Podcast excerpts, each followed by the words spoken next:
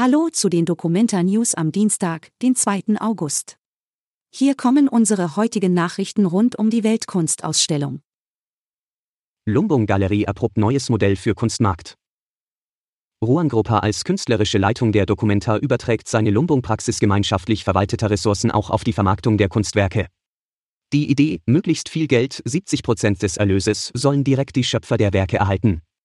Über die Verwendung von 30 Prozent befinden die Künstler zusammen.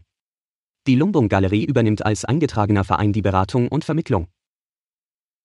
Gesellschafter der Documenta stellen fachwissenschaftliche Begleitung vor. Sieben Wissenschaftler mit Expertise in den Bereichen Antisemitismus, Perspektiven aus globalen Kontexten und Postkolonialismus, Kunst sowie Verfassungsrecht werden die Documenta in den kommenden Monaten begleiten. Das haben die Gesellschafter der Documenta bekannt gegeben.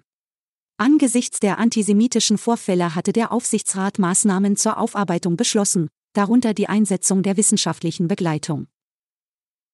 Kissenschlacht begeistert junge Besucher im Friderizianum. Was macht am meisten Spaß auf der Documenta? Das haben wir eine Familie aus Frankreich gefragt. Die Kissenschlacht sind sich der siebenjährige Amail und sein fünfjähriger Bruder Elias einig.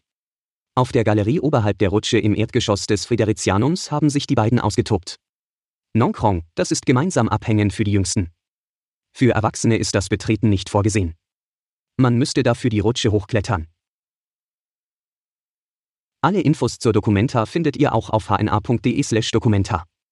Bis morgen.